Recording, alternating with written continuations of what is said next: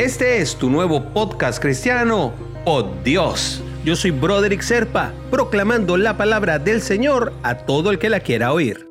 El devocional del día de hoy nos llega desde Zacarías, capítulo 3, versículos del 1 al 4 me mostró al sumo sacerdote Josué, el cual estaba delante del ángel de Jehová, y Satanás estaba a su mano derecha para acusarle. Y dijo Jehová a Satanás, Jehová te reprenda, oh Satanás, Jehová que ha escogido a Jerusalén te reprenda. ¿No es este un tizón arrebatado del incendio?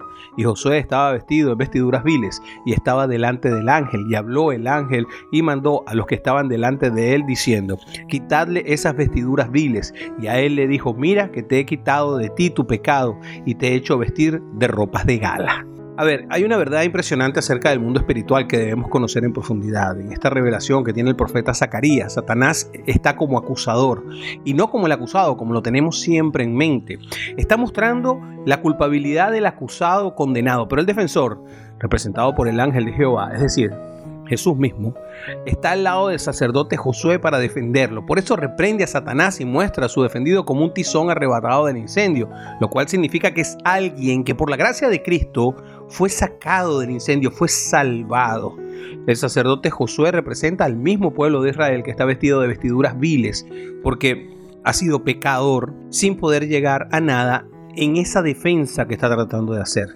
Esto también sucede en nuestras vidas. ¿eh? El diablo nos acusa, nos condena para tratar de detener el propósito de Dios para que no veamos ni disfrutemos las bendiciones espirituales y nos quedemos quietos y estancados. Pero Jesús está para defendernos.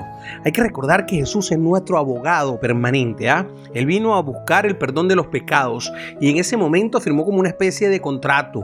Un contrato para siempre con todos nosotros como nuestro abogado. Pero ojo, los mejores abogados también tienen que conocer las verdades que tenemos en el corazón para poder defendernos. Así que tenemos que entregar también nuestro corazón a Jesús. Abrir nuestra alma al Espíritu Santo es el inicio recomendado para todo esto. Así que cuenta con Él. Cuenta con Él como tu abogado, como tu abogado en los casos de inmigración, como tu abogado en el peligro, como tu abogado ante los problemas maritales, como tu abogado en problemas con tus hijos. Es decir, Él va a estar en tu defensa.